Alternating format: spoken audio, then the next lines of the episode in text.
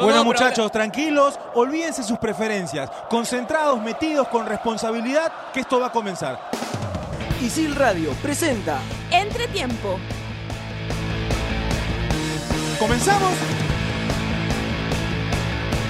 Hola, hola, ¿qué tal? Bienvenidos a Entretiempo. Arrancamos su programa favorito hoy con muchos temas. Vamos a estar tocando lo que fue la participación de la selección sub-20 dirigida por Daniel Ahmed, que ya arribó a suelo peruano sin el técnico argentino. Hay un tema que vamos a tocar, vamos a ponerle énfasis sobre todo a lo que fue el desenvolvimiento de la selección sub-20, en qué mejoró, qué es lo que le falta. Vamos a analizar este tema. Por el lado de Sporting Cristal, hoy oficializaron a Patricio Arce, volante que llega de Melgar, va a utilizar la camiseta número 10. Por el lado de Alianza Lima tenemos el tema de Pedro Galese, portero que llega al cuadro victoriano y va a disputar ese puesto con Leao Butrón. Universitario salista para la noche crema, hay un 11 ya por el lado de Nicolás Córdoba. Voy a presentar a cada uno de mis compañeros para iniciar ya con el programa. Mamá, bueno, ¿qué tal? ¿Cómo estás? Hola, hola, ¿qué tal? A todos los que nos escuchan en Entretiempo.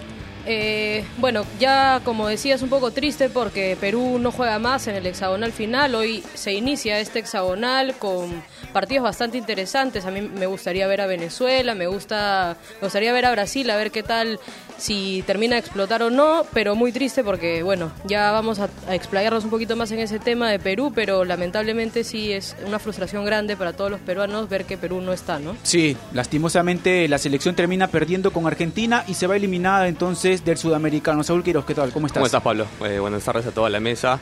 Eh, bueno que en el sudamericano esté Venezuela, por ejemplo, siendo protagonista y candidato a, campeonar en ese sudamericano y, cla- y clasificar como primero al Mundial de Polonia. Eh, y por el lado de Cristal, llega Arce a, a Sporting Cristal con la número 10. Pero la de Cristal no pesa también. La 10 de Cristal no pesa. Porque en la final, recordemos que en la final de Melgar contra Sporting Cristal jugó Arce y no lo hizo de la mejor forma, ¿no? Eh, Y en equipos grandes se necesita meter un poquito más que, que talento a veces. Ahora, Arce ha sido regular en, en Melgar. ¿ah? Sí. Ha sido regular en Melgar. Vamos a ver de qué manera lo termina utilizando Pero pesa, Mendoza. si hay 10, 10 que pesan en, en el Perú son la de Cristal, la de Alianza Lima y Sí, la Universitaria. De acuerdo, el año pasado en Cristal la tenía Julián Mejía. Gabriel Rey, ¿qué tal? ¿Cómo estás? Bienvenido a Entre Tiempo. ¿Qué tal Pablo, Saúl, Maven? Un saludo a la gente que nos escucha. Eh, sí, igual que Maven, un poco triste por, por lo de la selección, pero hay que rescatar, digamos, entre todo lo malo, lo positivo. Que a raíz de este fracaso de la sub-20 se pueden corregir estos errores y ver en qué estamos fallando para corregirlo para que esto mismo no nos pase en la selección mayor. Por ejemplo, tener a, un acompañante para la primera línea de volantes, un- uno de marca, que, claramente faltó. Eh, resaltar, por ejemplo, lo que hizo Sebastián Gómezela. Claro, que termina que, le termina ganando ese puesto a Christopher Olivares, de quien había mucha expectativa por lo que podría dar en ese en ese sudamericano. Vamos a tocar todos estos temas, la Copa América también. Ya se hizo el sorteo, Perú comparte grupo con Brasil, el anfitrión. Tenemos grupo también con Venezuela y Bolivia. Es el grupo de la selección peruana en la Copa América de Brasil. Mi nombre es Pablo Caña, somos estudiantes periodismo deportivo de la carrera de ISIL. Así que nos pueden escuchar también en Spotify. Tocamos el tema de Daniel Ahmed, la selección sub-20. Ya están en Perú, no vino el técnico argentino. Hablando un poco con respecto a lo que ha sido la participación de esta selección, nos encontramos con muchos problemas en el tema del funcionamiento, en el tema por ahí individual de cada futbolista, porque había mucha expectativa, porque si bien es cierto, el colectivo no funcionaba, apareciera Marcos López, que en Cristal estaba marcando una diferencia, Concha, que en San Martín había tenido regularidad y que en la mitad de la cancha también, gracias a esa buena técnica, terminaba siendo productivo. Entonces, estos futbolistas no aparecieron del todo, no fueron determinantes y el colectivo tampoco ayudó para que la selección pueda ir avanzando. Vale. Daniel Amec tuvo dos años para trabajar con este equipo. Pudimos ir a- al sudamericano a apuntar a dos cosas. Uno era competir, campeonar por ahí. El otro era que los chicos sigan aprendiendo y que en base a lo que han aprendido en los dos últimos años que trabajaron con Ahmed, se demuestre un poco de eso a la hora de jugar los partidos. Estos cuatro partidos que tuvimos. No hubo ni uno ni lo otro. Sí hubo lo positivo que dice Gabriel Rey. eh, lo positivo está en las individuales que sobresalieron por ellos mismos, ¿ah? porque apareció Emil Franco, por ejemplo, que nadie lo tenía. Sí. O sea, no, nadie lo tenía como figura, como como que en cierto momento del partido él podría resaltar y, este, y sacar adelante momentos malos del equipo. Y apareció Sebastián Cela, por ejemplo. A mí me encantó el trabajo de Sebastián Cela, eh, Sebastián González, perdón, González Cela, eh, aparecieron, apareciendo de espaldas, aguantando esos momentos difíciles y tratando de que los volantes pasen por, por fuera. Después, cosas positivas del equipo, como te dije, no hay. O sea, no hubo un funcionamiento, no aparecieron las individuales en las que nosotros confiábamos antes de, porque confiábamos mucho en Jairo Concha, confiábamos en Marcos López, ninguno de estos apareció. Claro, totalmente de acuerdo porque no terminan siendo determinantes dentro del funcionamiento del equipo. Y por ejemplo, Daniel Ahmed mencionaba el tema del crecimiento del jugador, que era lo que él estaba buscando también en este sudamericano que el futbolista quede apto para que pueda ser tomado en cuenta por Ricardo Gareca de repente más adelante y para que quede apto también en primera división en el fútbol peruano. Nos hemos dado cuenta también en este sudamericano que hay un aspecto que termina siendo importantísimo y que le faltó a la selección peruana y que en cada jugada dividida nos dimos cuenta. Que era la actitud. Y el tema físico. Sí, eh, yo sí me quiero detener porque muchos, y me incluyo en, en, comentar que me parece dos años de trabajo de Daniel Ahmed no se vieron reflejados en los cuatro partidos que jugó Perú. Me parece que hay un déficit del entrenador, me parece que yo no te diría que no ha trabajado, pero me parece que no pudo plasmar su idea en, en, en los partidos. Pero una cosa que sí también me llevo es que los jugadores, eh, como bien comentabas tú, Pablo, eh, no hicieron la diferencia. O sea, Ahmed no va a jugar por los jugadores. Los jugadores están ahí, tienen que dar la vida en cada pelota y es algo que yo no vi en ninguno de los cuatro partidos. A excepción por ahí de Tandazo, que con más corazón que con fútbol intentaba quitar alguna pelota.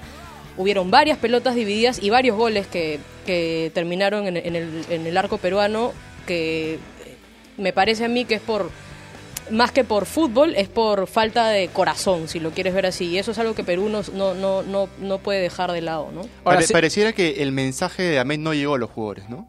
Porque, a ver, si después de dos años de trabajo, algo tienes que mostrar, algo diferente tienes que mostrar. Y, y los jugadores, a ver, sal, salió, por ejemplo, el técnico de la San Martín a respaldar a Jairo Concha. A decir que Concha en la San Martín no juega de 10, que juega distinto, que se asocia con los, con los, con los volantes de San Martín y que en la selección no encontró eso.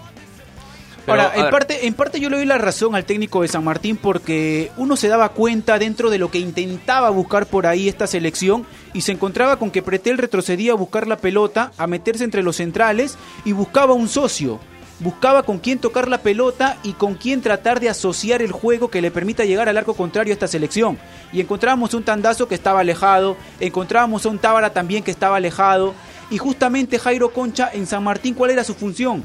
Acompañar a Pretel, acompañar a Dacoy y a partir de ahí empezar esa asociación que le permita ser productivo a su equipo. Y es que Perú no tuvo asociación. No tuvo. Y, o sea, a ver, yo reviso cómo jugaba Perú de, el Perú de Gareca hace antes incluso antes de que llegue Gareca y teníamos problemas en salida, teníamos problemas porque no se había encontrado a este Yotun que era el que te daba la salida limpia y te podía dar un pase largo, perdíamos muchos balones en cuando queríamos salir y es lo mismo que le ocurre a la selección peruana sub-20, o sea, venía Pretel a pedir la pelota, a, a, meterse entre los centrales y no sabía cómo Exacto. no sabía cómo salir. No había esa conexión o no había ese nexo que muchas veces se lo termina dando, por ejemplo, a la selección mayor Yosimario Yotun. Y, es, y es algo que ganamos en la selección mayor, no lo podemos perder en la sub-20, o sea, es, eso me parece que es una irresponsabilidad. ¿Cuál fue técnico, el mensaje ¿no? de Ahmed? Porque Ahmed no es un, yo no tengo nada en contra de, de, Daniel Ahmed, pero no es un técnico que transmita mucho, ¿no? No transmite nada, Ahmed, nada. Por, Ahora, eso, o sea, ¿se pone en juicio el tema de Ahmed como técnico o el No, tema porque, de Ahmed, ver, hay que Ahmed y el proceso que decidió aceptar en la Federación Peruana de Fútbol? Porque son dos temas aparte. A ver, si el, jugadores- tema, el tema de Ahmed como técnico nos hemos dado cuenta que, por ejemplo, con la de Jordi, sí, con trabajó, la de Benavente, le terminó yendo bien. No, trabajó, trabajó. Independientemente de la calidad de los futbolistas que tenía. Amec trabaja, hay que aceptar que Amec trabaja. Y lo ha hecho bien en los microciclos incluso. Pero no es un técnico que transmita. O sea, si nosotros hoy hablamos de que los jugadores no tuvieron actitud a la hora de jugar, no tuvieron personalidad, Sí, totalmente. alguien que influye en eso y que les puede dar ese tipo de cosas es el técnico. Y el técnico es alguien sumiso que sí, trabaja, lo aceptamos todos, me parece. Pero no es alguien que te transmita coraje, no es alguien que te transmita personalidad, no es alguien que te diga, oye, ¿sabes que tienes que ir a hacer esto? En algún momento tienes que patearle abajo, porque a veces es necesario patear también en la cancha, Sí. pero no es alguien que te diga eso. El No, técnico y- es alguien, oye, vamos, vamos a jugar, sí, ta- estamos Y- todo bien, trabajamos un poquito aquí. Pero hay, a veces necesitamos, en este tipo de competencias grandes, internacionales, mostrar actitud. Y lo Mucha vimos, actitud. me, me parece que un, un claro ejemplo es el último partido que entró Marcos Arabia eh, de central la actitud que tenía ese chico para disputar cada una de las pelotas, la actitud con la que salió del campo lesionado, molesto, frustrado, Sí, incluso sí. con lágrimas en los ojos, es la actitud que yo quiero ver en un jugador que, se, que está jugando por eh, los 30 millones de personas Ingresa que por Velarde, ¿no? Ingresa por Velarde. Sí, y me parece que por un tema de, de somatotipo, Ahora, de altura, ¿no? Yo Porque creo lo- que la diferencia entre, entre Sarabia y Velarde, por ejemplo, era que, que Velarde te daba una salida por la buena técnica que tiene y por lo que había demostrado en universitario, y Sarabia era un futbolista que iba más Al a choque, chocar. sí.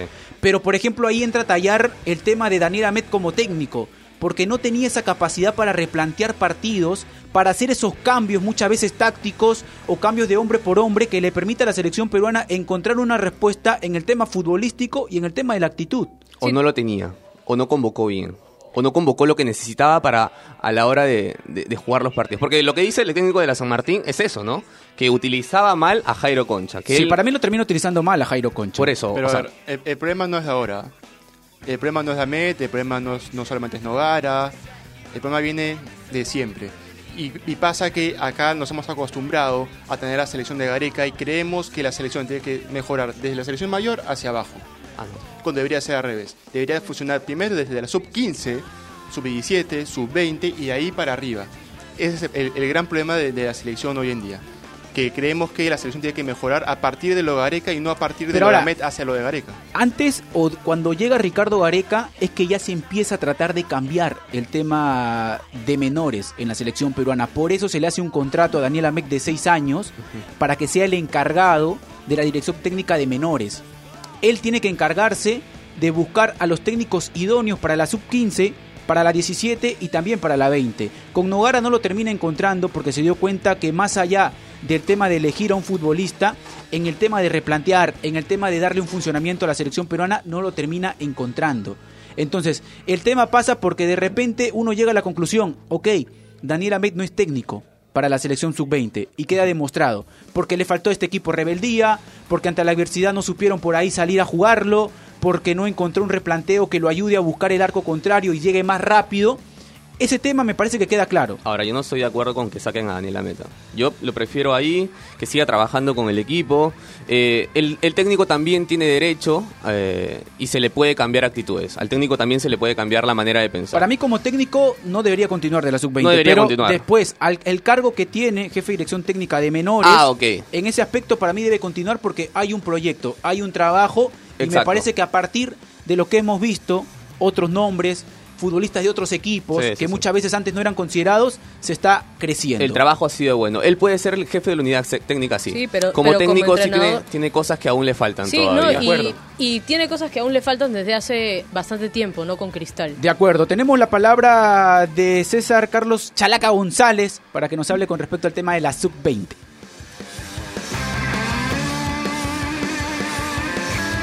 Hablar un poco sobre la selección, por lo menos, eh, ¿cuál es su, su opinión? ¿Qué, qué, qué sensaciones le deja sobre la participación de la selección en el sudamericano? ¿Cuáles son sus conclusiones? Como, como conclusión final, pésima, ¿no? Yo creo que es un desastre. Yo tuve la suerte de haber dirigido una selección eh, también y que último, que entre los puntos. Pero no tuve la suerte de haberla tenido dos años seguidos, de haberla manejado eh, con entrenamientos este, 18, 29, 30 partidos internacionales, con comando técnico extranjero, yo trabajaba con un profesor de educación física, y nada más. Y no jugamos más que tres partidos amistosos. Y así nos a un sudamericano y aún así descubrimos a Farfán, a Pablo Guerrero, a Aguirre, a Lavarte, a, a, a Loco Vargas, a Rodríguez. Acá esta selección para mí, con todo el tiempo de inversión, con toda la plata que se invirtió, con todo eh, el apoyo logístico que tuvo parte de Oblita, de Arnet, perdón, de, de Areca, de la Federación de Fútbol, eh, el resultado final es un desastre, ¿no? Porque inclusive el penal que jugó contra, que me lo cobraron a favor contra Uruguay no fue penal, entonces este, la, conclusión es simplemente la, la, el resumen final de esta selección, tan igual como la mía, o a repetir hace 18 años, es un desastre. ¿Y, y usted, por lo menos en este tiempo, ha tenido alguna comunicación con Daniel Ahmed? ¿Ha podido conversar un poco sobre, sobre No, Perú? Yo no lo conozco, yo, no, no, yo lo conocí cuando él era recogebolas de Oré. Ujú. Él recogía la pelota eh, cuando él vino a la selección de Ambato, sudamericano de Ambato, creo que fue en 2008, 2010, no recuerdo, yo fui invitado por la Confederación Sudamericana a ver el sudamericano, él era un ayudante de campo, recogía la pelota, ya, el señor JJ Claro, es asistente de, eso no- de profe asistentes son los que eh, eh, están otro nivel. Él simplemente era un ayudante de campo. ¿no? Entonces, este, después pasó el tiempo, hace tiempo se convirtió en, el, en lo máximo de la federación, lo máximo tuvo el nacional de menores y comenzó a traer gente extranjera por todos lados, argentinos por todos lados. Entonces, este, yo no, después de haberlo visto ese trabajo de de campo, nunca más volví a tener ninguna relación con él. Ni pienso tenerlo tampoco porque eh, no estoy de acuerdo en la forma como ha trabajado el equipo, muy mala parte física, todos los jugadores se caían de cansado, no se ganaron las pelotas divididas, perdimos pelotas muertas ofi- oficiales que eran para gol, penales, tiros libres. Entonces, en conclusión, no tendría nada que conversar con él porque no, no, no es gente de mi entorno. Eh, ahora, precisamente sobre, sobre lo que se vio en, eh, en el sudamericano, justamente en las pelotas divididas. Paraguay, por ejemplo, ganó todas. Eh, Uruguay también lo mismo. Entonces, parte tal vez en que en actitud o tal vez en inteligencia táctica para poder decidir exactamente cómo moverse y cómo solucionar problemas ante las dificultades que se presentan en el juego. ¿A qué se debe Claro. que no hayamos ganado las pelotas divididas? la- eh, uno de los peores eh, errores que tuvo Perú fue el perder las pelotas divididas. Eso se llama, en, en el largo deportivo se llama actitud. Yo lo llamo tener cojones. Ujú. Cuando uno tiene cojones, cuando uno tiene bien puesto, eh, ¿sabes qué? Uno gana todas las pelotas divididas. Y tú vas con fuerza, vas con ganas, con garra, con entrega, con coraje, con un poco de malía, puedes ganar las pelotas divididas. Perú perdió todas las pelotas divididas que se enfrentaba. Perú no tuvo coraje para presentarse ante las otras elecciones. Perú tenía temor. Perú jamás, jamás lanzó a todo el equipo adelante. Yo no sé cuántas veces este, atacábamos porque cuando acababa un partido y lo perdíamos, a mí me decía de que habíamos jugado extraordinariamente, que era el mejor equipo de todos los últimos 30 años de las selecciones sub Declaraciones de Chalaca González con respecto al trabajo de Daniel Ahmed como técnico de la selección sub-20. Conclusiones, compañeros, con respecto a la participación. Creo que queda claro que Daniel Ahmed como técnico no continúa. Eh, no debería, no debería por... Necesitamos a alguien que... Hoy no, hace, hoy no basta con el talento, ¿no? Y lo vemos en los jugadores venezolanos. Yo ando encantado con Sosa, el 10 de Venezuela. No basta con el talento, sino también hay que meter, hay que tener actitud dentro del campo. Y eso lo tiene el jugador venezolano hoy en día. Y eso a veces es transmitido por el técnico. Eh, no lo está demostrando así Ahmed. No lo demostró en la sub-20 pasada, no es de ahora. O sea, lo de la sub-20 pasada fue parte del, del funcionamiento de los jugadores. Fue Nogara, ¿no? La sub-20 pasada fue Nogara. Ah, ok, pero... ¿Cuál? La de... La de la Siucho, no, la, la- de Tábara. la de ¿Te antes, refieres a la, a la la de, de- Jordi Reina, esa, la de. Benavente? No, nos confundimos porque no vimos casi esa, esa sub-20 no, No, la de pasó Nogara, nada, la no de- pasó nada. la de pues. Nogara también fue otro problema. Claro. La de, la de Nogara termina, te- terminamos viendo problemas del concepto en cuanto al tema del jugador, no, no podían parar una pelota, no había un funcionamiento. Entonces, son dos participaciones ya por parte de la selección sub-20 que están yendo mal. Sí. Esperemos que la próxima, donde ya hay más trabajo, donde si continúa Daniel Amé con ese proyecto que tiene con la Federación Peruana de Fútbol, le da frutos, se consiga una Pero clasificación. por la sub-17 ya vemos jugadores de provincia, muchos de provincia. Sí. Esta casi fue todo de Lima. sin- Eso, eso es lo que busca el proyecto que, que Sí, tiene sí. Daniel Ahmed. Descentralizar el fútbol. Él siempre lo remarca. Que aparezcan futbolistas de provincias, de otros lados, para que puedan pertenecer también a la selección sub-20, sub-17, a la 15, que es importante siempre. Cambiamos de tema y pasamos al tema de Alianza Lima porque Pedro Galese fue presentado en conferencia de prensa y tiene un bonito duelo con Leao Butrón. Yo les hago la pregunta. ¿Quién es el arquero titular hoy en Alianza Lima? ¿Quién debe arrancar los partidos? Eh, a ver, yo creo que si Galese viene, Galese viene a tapar, ¿no? Digo, No, de toda- no, o sea, Pero Cualquier ¿quién viene- jugador que quién- llega tiene quién que viene a llegar a jugar. ¿Quién pues, viene ¿no? a sentarse? Todos llegan no, a jugar. Pero o sea, a lo que voy es, un arquero de la talla de Galese, arquero de selección, arquero que- ha jugado el Mundial, sea, debería venir a tapar y ser titular todos los partidos. Muy aparte de lo que él quiera. O sea, de repente por lo que significa Pedro Galese, futbolista de la selección, que viene del extranjero, pero se encuentra con un Leao Butrón que no le ha dado problemas a Alianza Lima. A ver, Claro. yo, yo planteo esto. No, pero dale, Mavi, por favor. No solamente quería remarcar la frase que, que dice Gareca. no ha hecho nada para perder el puesto, Butrón. Nada. Tapó bien, fue el mejor arquero del 2018, viene entrenando bien. Yo no lo, no lo siento. A ver, yo planteo esto, y, y pasa algo parecido en, la, en lo de la U. ¿Es Butrón el mejor arquero del torneo peruano hace dos años? Sí. Sí. Pero Galese viene tapando en el extranjero, además es arquero titular de la selección peruana, entonces es un poquito más que Leao Butrón. Pasa Pero lo del, mismo. torneo, del torneo local es Leao Butrón. El mejor, lejos. De, de- de- de- a nivel de, Perú, yo sí considero que Pedro Galese, por ejemplo, sí ha sacado una ventaja. Exacto, ¿No? exacto, exacto. O sea, es como que trajeras cualquier arque- arquero del extranjero y simplemente te des cuenta que es mejor que el que está en tu equipo ahora. Entonces vas a poner al mejor, obviamente, ¿no? Y hoy Galese es mejor que, Sí. que Leao Butrón. Entonces, yo por ese lado lo pongo a, a Pedro Galese. Pasa lo mismo en Universitario, o sea, Suksuk demostró un buen nivel, mitad de año para adelante, sí, pero Carvalho es más, pues. ¿no? Ahora, Pedro Galese viene también con la finalidad de tener continuidad, de tener buenas actuaciones, tiene Copa Libertadores para emigrar nuevamente y también para que sea considerado por Ricardo Varega, porque no le conviene ser suplente. Sí, igual, ojo que el, el puesto de arquero es un puesto bien particular. Es una posición que tiene que ve de atrás eh, todo el campo, que es referente, que... que Y qué difícil hacer una modificación Sí, durante los 90 lo, y- lo dice una guardameta, ¿no? Sí, entonces yo me voy, me voy, me voy un poco por ese lado porque Lea Butrón, fuera de ser eh, un buen arquero parado bajo los tres palos, es un referente en alianza. No, Ah, de claro, acuerdo. sí, sí, sí. Entonces, y, y, y Galese no lo es, así sea, así ha dicho que es hincha, eh, incluso en la selección peruana, Galese no es uno de los referentes de la selección peruana. Entonces, me parece que ahí la pugna podría estar incluso más por el lado, no tan, o sea, a ver, sí, en el fútbol ok, pero también por el otro lado. En el tema de lo que pueda transmitir de Sí. repente el arquero, ya es algo que seguramente Miguel Ángel Russo durante el entrenamiento se va a dar cuenta. ¿Qué arquero habla más? ¿Qué arquero le da más indicaciones a la defensa? Porque eso termina siendo determinante también para la elección del técnico con el, con el arquero titular. Ahora, ¿termina siendo una mala decisión de Pedro Galese? Para mí no.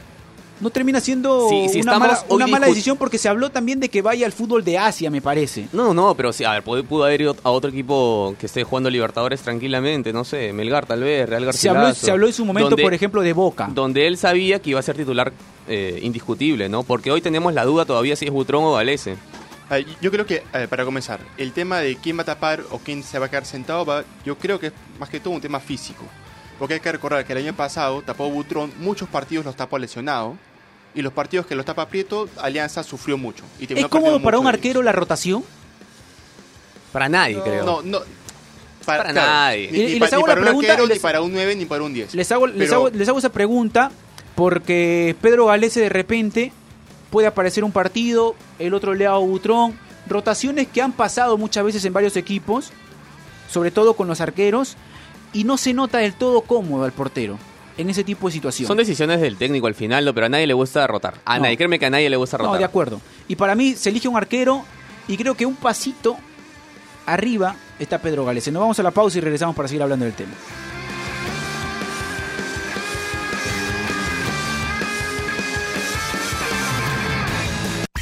Isil Radio, radio.isil.pe.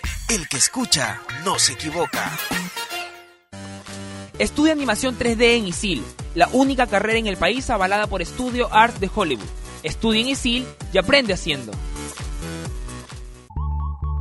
Aprende comunicación integral de la mejor manera, trabajando para clientes reales. Estudia en ISIL y aprende haciendo. Isil Radio, el que escucha no se equivoca.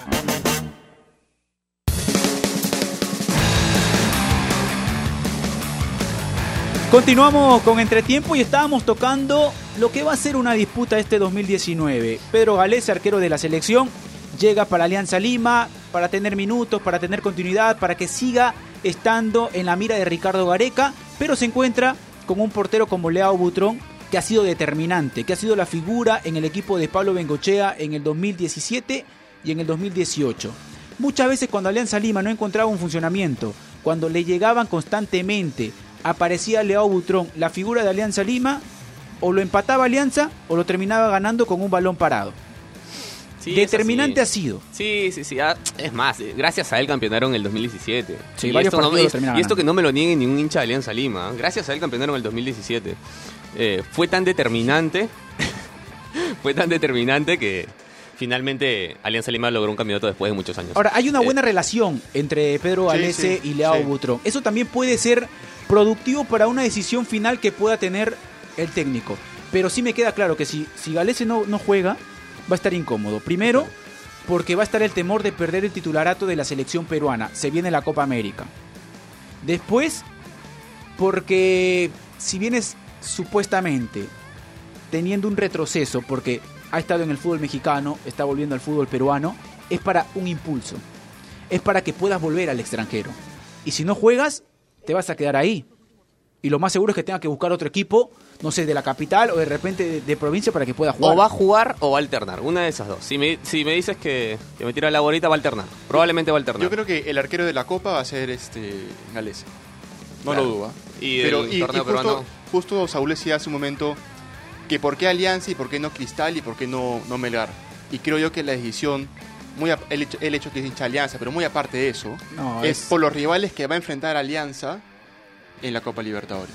Sí, o sea, Porque- el gru- fase de grupo lo tiene Cristal y lo tiene Alianza. Sí, pero... Melgar ah, y Garcilaso todavía tienen que jugar Ah, la pre-Libertadores. O sea, no tienes la certeza de que vas a jugar esa fase de grupos como te la da Alianza y como te la da Cristal. Y un, pa- un partido contra, por ejemplo, contra River, lo va a ver muchísima gente.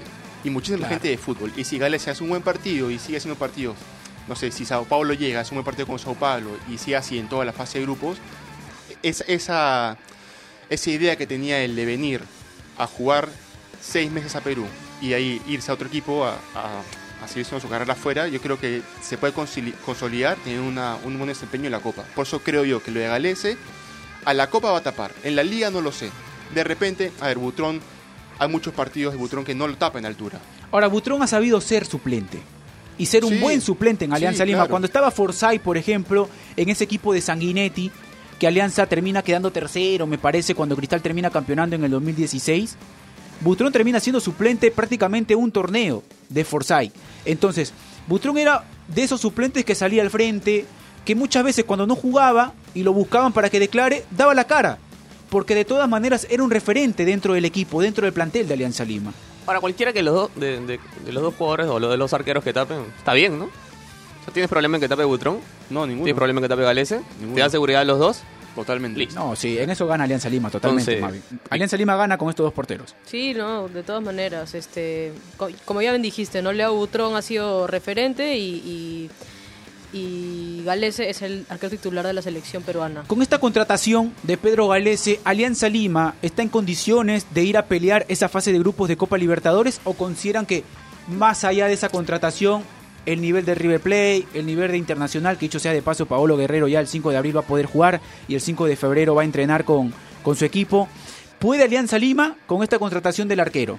Yo mantengo mi posición, conversamos de esto hace algún tiempo, quién era la contratación del, del año y por acá decían algunos... eh, Cartagena. Ga- no, Galese decían. Yo para mí, yo dije, yo para mí Butrón lo, lo viene haciendo bien y- y, lo va a hacer bien. O sea, no, no hay modificaciones por ese lado. Cartagena me parece que incluso en los partidos que ha jugado Alianza eh, en estos últimos días lo ha hecho bien. Y, y es- es lo- era una posición que le faltaba a Alianza, pero no creo que le alcance. ¿Sabes qué ha logrado a, a media caña? Porque, a ver, Butrón Galese, bien. Muy bien, ¿ah? Cartagena de 6, bien, perfecto. Eh, tienen un central como Godoy que es estable, o sea, cier- ciertos momentos hace partidos regulares. Y ha- han contratado a Aldeir Salazar, que me parece que, que con más cantidad de partidos será tremendo central. Y luego tienen Josinho Re. Faltaría un 9, ¿no? Un 9 de peso para que logren esa columna ve- Para vertebral. que, para que le compita Afonso. Claro, o para que, se le, para que le gane el puesto. o sea, También. No, a porque está no sé si Ugarriza, está, está Ugarriza la pelea, Afonso Ugarriza, por ahí Ya. que veo que puede jugar en esa posición, pero de todas maneras, queda esa sensación por el lado de, de Alianza Lima. Pero creo que le alcanza para la liga, pero para la Copa, para mí, ¿creen que va a poder competir con para el mí Inter? cambió, cambió en con algo, Boca? para mí cambió en algo la llegada de Pedro Galese con respecto a lo que Alianza Lima puede hacer en Copa Libertadores. ¿Sí? Para mí cambia. Pero es lo mismo que dice Mae, porque, o sea... No, lo que pasa, lo que pasa es que con Leao Butrón no hemos tenido la certeza de una muy buena actuación de ese portero en Copa Libertadores, que haya sido determinante para que un equipo peruano saque un resultado importantísimo en el Monumental de River, como por ejemplo sí lo hizo Pedro Galese. Claro, a Galese ya lo medimos- ya lo medimos inter- Pedro no, aparte Galese ya lo hemos medido tapando ante internacionalmente. Argentina en la bombonera. Entonces, esos detalles de Pedro Sí. Galese, así como Butrón, con esos detalles hizo que Alianza Lima gane partidos en los cuales Alianza no merecía, Pedro Galese le puede hacer ganar un partido a Alianza Lima por Copa Libertadores cuando no lo merezca. Ojo, Leao no hizo que gane partidos Alianza, hizo que no los pierda. Claro, Ojo. hay que meterla. Porque Leao no metió los goles, ¿ah? Hay que meterla. Tiene razón. No voy a discutir eso. Tiene que- bueno, pero tiene Pero para mí, muchísima para, razón. para mí Leao. Butrón le hizo ganar, le hizo ganar partidos a Alianza. Para mí Leao No, le hizo ganar partidos los Alianza. hizo empatar, los, les Para mí el Butrón les hizo ganar partidos a Alianza Lima. ¿Cómo? ¿Pero cómo, Pablo? A partir de ser el protagonista en un momento en el cual le venían con todo a Alianza Lima. Terminaba levantando al grupo. Ya, pero no, metí, no metí el gol. O sea, hay que meterla, quieras o no quieras, hay que meterla. Necesitas ese, ese 9 o ese... Si le quieres dar ese giro, si lo quieres interpretar de esa manera. No, no, no, pero es lo que dice Gabriel y, y yo, yo No, estoy con él porque o sea, me parece si- que tiene si en to- el tema total concepto de que el, que el que mete gol te hace ganar y el que no, o sea, o sea, el arquero entonces qué? Te aguanta los Te sabe- partidos. O sea, el arquero no gana, partidos. o sea, el arquero, No. o sea, gana gana gana Alianza, pero no gana Butrón A porque ver. Butrón no mete el gol. Gana, O sea, gana. gana Alianza, no gana Butrón porque no mete el gol y porque él solamente puede empatar y puede perder porque no le tienen que meter pero es lo que te da el arquero. Mano, a Butrón es determinante, así Alianza Lima gane, Sí. así Alianza Lima pierda, es determinante. No, pero a ver. o sea, no puedes decir de que Alianza Listo, Lima a ver, gana. aparece Butrón. Partido perfecto de Butrón. Lo mejor de Butrón en todo el año. ¿Cuánto puede quedar? 0 a 0. ¿Gana? ¿Ganas? No ganas. No ganas. Es que está bien, el arquero puede ser determinante y a lo mucho aguantarte partidos. Y en esos momentos, eh, decirle a, lo- a tus demás compañeros a través de tus atajadas, oye, este, yo me estoy esforzando por este equipo, tú No sé. hazlo arriba, ¿no? Sé el para mí- 9 para que mí debe Leao- invocarla, yo igual pero me voy a quedar. Para mí no te puede ganar los ganar- partidos. Para mí Leao Butrón hizo ganar partidos a Alianza Lima. Lo que puede pasar es que a raíz de las grandes actuaciones de Leao Butrón en Alianza, el equipo y el, el grupo se levante y se motive. pero no te gana. esa es otra cosa. Ahora, la última, o sea, le meten un gol, Alianza mete un gol en los primeros 10 minutos. Y Leao Butrón se tapa los 80 minutos muy bien. ¿Qué hizo Leao Butrón? Aguantó el partido y lo ganó. No le hizo. Lo ganó, ahí está. Pero lo, lo ganó. gana el. Lo ganó. Pero ¿quién metió el gol, Pablo? Lo acabas de decir, lo metió Puede de meter el gol cualquiera, pero, Pero es por eso, es que no determinante. te- pero- Es determinante en el resultado, influye. Claro que sí. O sea, no puede ganar Alianza Lima y Butrón no, porque simplemente tapa Ya. y no le puede y no, y no lo tienen que ya, anotar. ¿Y qué pasa si no meten el gol? De ¿Lo ganaron gracias a Butrón? Pero es que, es que ¿Lo ganaron gracias a Butrón? No, porque no hay un gol de por medio. Bueno, ya, dejemos el tema ahí, dejemos el tema ahí porque no vamos a coincidir y porque me parece que independientemente de eso estamos hablando de lo que puede ser Pedro Galese y también Leao Butrón. Por el lado de Sporting Cristal, cambiando de tema, Patricio Arce, nuevo refuerzo de Sporting Cristal para la temporada 2019. Va a tener la camiseta número 10. Puede jugar de extremo por el sector derecho, puede jugar de volante mixto, acompañando en un 4-3-3 al volante central, al de recuperación. Jale me parece prudente para Sporting Cristal para el torneo local, pero para Copa Libertadores, teniendo en cuenta los ingresos que ha tenido el cuadro bajo Pontino, yo todavía espero algo más. Y con la 10 todavía. Sí, de acuerdo. Eh, es un jugador para, para el torneo local todavía, ¿no? Eh, yo siento que le va a pesar mucho la camiseta. Es un jugador polifuncional, sí. Es, Sí. es muy parecido a lo que te hace Calcaterra en, en- en ciertos sectores del campo. Te, te pelea, te puede pelear por el medio, te puede pelear por la banda. Eh, tiene estos gestos individuales que, que a veces dan frutos. Entonces, es un jugador bueno eh, para el torneo local. Se presta. Sí. Es cierto, pero como dice Pablo, le va a alcanzar para la Copa. Ha recibido ingresos por dos ventas bastante importantes y hasta ahora yo no veo que, que traiga una persona que pueda de- realmente reemplazar a Gabriel Costa, que era la gran figura y gran aliado de, de Herrera, y alguien que Esperemos te a Palacios, ¿no? Si por ahí termina cumpliendo esa expectativa con respecto a la de Gabriel Costa. Ojalá. Pero, yo, me, Ojalá, espe- pero- yo, yo esperaba un jale más, Sí, claro. no de repente de la misma jerarquía que, que Palacios, pero que pueda marcar esa diferencia que se busca en Sporting Cristal. Me parece que Patricio Arce para el torneo local lo puede hacer muy bien, puede ser influyente, puede ir por banda, por dentro, pero para Copa Libertadores todavía no me Palacios queda es claro. 10, ¿no? No, Palacios va por, ¿Por fuera? derecha o puede jugar como segundo delantero, de nueve, Ya. esas Ahora, posiciones. Digamos que la contratación del, contratación del, del Pato Arce no es la que nos tiene acostumbrada Cristal, ¿no? Cristal siempre se trae, busca, a ver, de los mejores equipos del campeonato, busca siempre el mejor jugador y rompe la, el mercado de pases trayéndolo. Un claro ejemplo González, más allá de que no hayan gastado tanto, de todas maneras lo que hizo Melgar. Ya, lo que Claro, pasa es que... Pero, a ver, como, como dice Pablo, ¿no? con la cantidad de ingresos que ha tenido, muy, muy aparte de las ventas, ¿ah? Porque hay que recordar que los ingresos para los equipos de Copa Libertadores ha subido este Sí, año, con acuerdo. comparación de los años anteriores. Por eso es que Alianza ha dado la licencia de tener más jugadores de lo normal. Por eso yo, yo vengo diciendo desde el inicio de enero que a mí me sorprende lo que está pasando en Cristal. Claro, pero es que Cristal compra los mejores que hay en el, o sea, en el último torneo, tor- del torneo peruano, pero esta vez tuvo que retener porque los mejores estaban en su equipo. Los mejores eran López, los mejores eran Gabriel Costa. Y no lo hizo. Y no lo hizo. Entonces lo mejor que pudo haber, pudo haber hecho Cristal era retener a esos jugadores. Eh, no lo hizo. En el torneo peruano no encontramos más jugadores que destaquen eh, en ese nivel que lo hicieron Costa, López y, y Herrera. Bueno, Herrera no sabemos si todavía se va o no. Pero tuvo que buscar en el extranjero, ¿no? Alguien de peso, de calidad.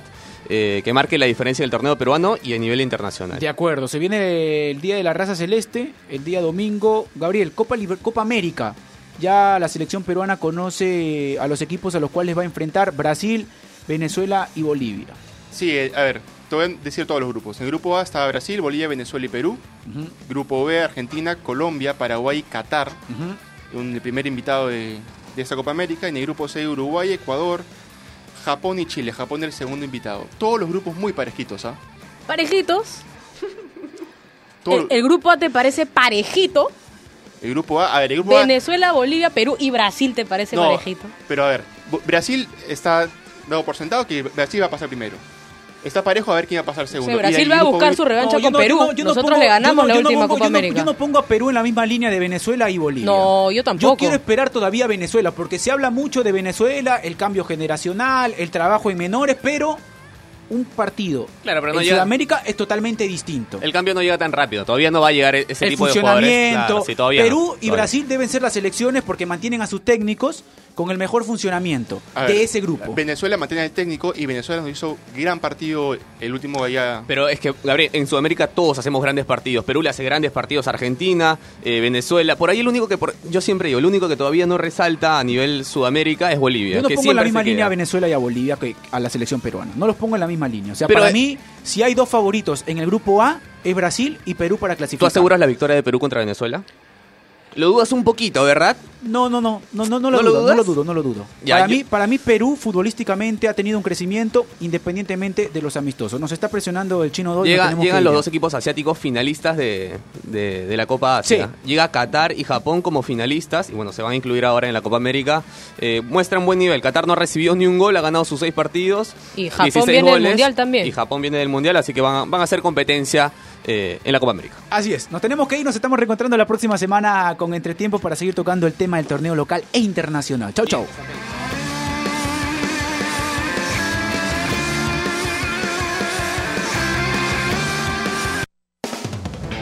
Isil Radio presentó Entretiempo.